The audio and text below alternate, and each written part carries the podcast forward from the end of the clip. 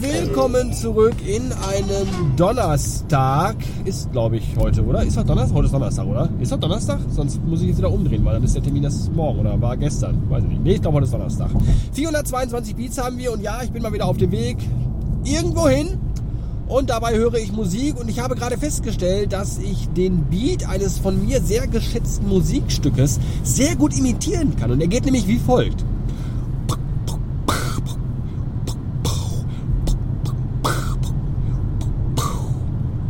Na? Habt ihr ihn erkannt? genau. It's full of love.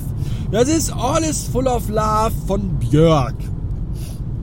Und nein, Björk ist nicht eine von diesen Roboterwesen aus Star Trek. Die heißen Borg. Björk ist eine Sängerin, eine so eine kleine Sängerin aus, was ist das hier? Finnland? Nee, wie heißt das denn hier? Dingens hier. Bah. Hier, Dingens, die Hauptstadt heißt Ragnarök oder so. Island, so. Äh, Finnland, nee, Island. Björk ist eine kleine Sängerin aus Island. Und in dem Video All is Full of Love, da sind so weiße Roboter und die ficken da so rum. Nein, die ficken gar nicht. Eigentlich machen die nur rum. Also die, die lecken sich rum. Lecken. Hat, das, hat man das bei euch früher auch in der Schule gesagt? Bei uns in der Schule früher hat man das immer gesagt. Schmusen war schon komplett total out früher. Anfang der 90er, kein Mensch mehr gesagt, wir schmusen. Und knutschen war gerade so, ah, fing gerade so an ungut zu werden, aber rumlecken, das war halt das Wort. Man hat sich halt geleckt.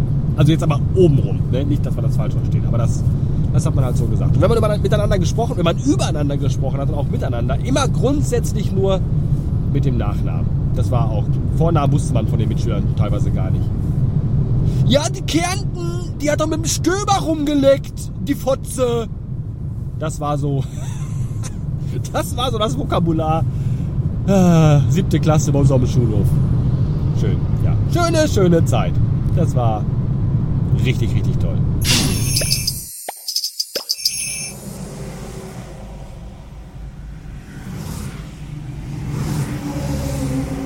Es ist ja immer wieder unglaublich faszinierend, wie das Pech an mir klebt, wie Scheiße am Schuh. Ja, da habe ich ja wirklich nur so einmal alle vier Wochen mal einen Außentermin, für den ich ja mal unfassbar dankbar bin. Ich bin ja für jede Sekunde dankbar, die ich aus dem Homeoffice rauskomme. Nicht, weil ich meine Familie so sehr hasse oder weil meine Wohnung so hässlich ist, sondern weil ich einfach mal raus möchte. Ja, und dann hast du mal die Chance rauszukommen. Und dann bist du mal unterwegs. Und dann fährst du über die 31 und dann stehst du im Stau.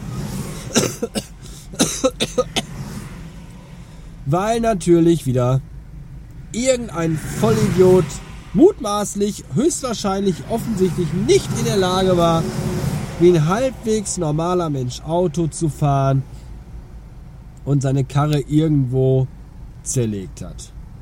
Und deswegen stehe ich jetzt hier im Stau. Das finde ich total super. Und die Anzeige hier steigt jetzt gerade minütlich an. Gerade eben waren es noch 12 Minuten, dann 17 und jetzt sind wir bei 27. Da willst du einmal, da bist einmal bist du aus dem Haus, weißt du? Ah. Zum Kotzen. So, ich bin raus aus dem Stau und äh, es war allerdings sehr enttäuschend.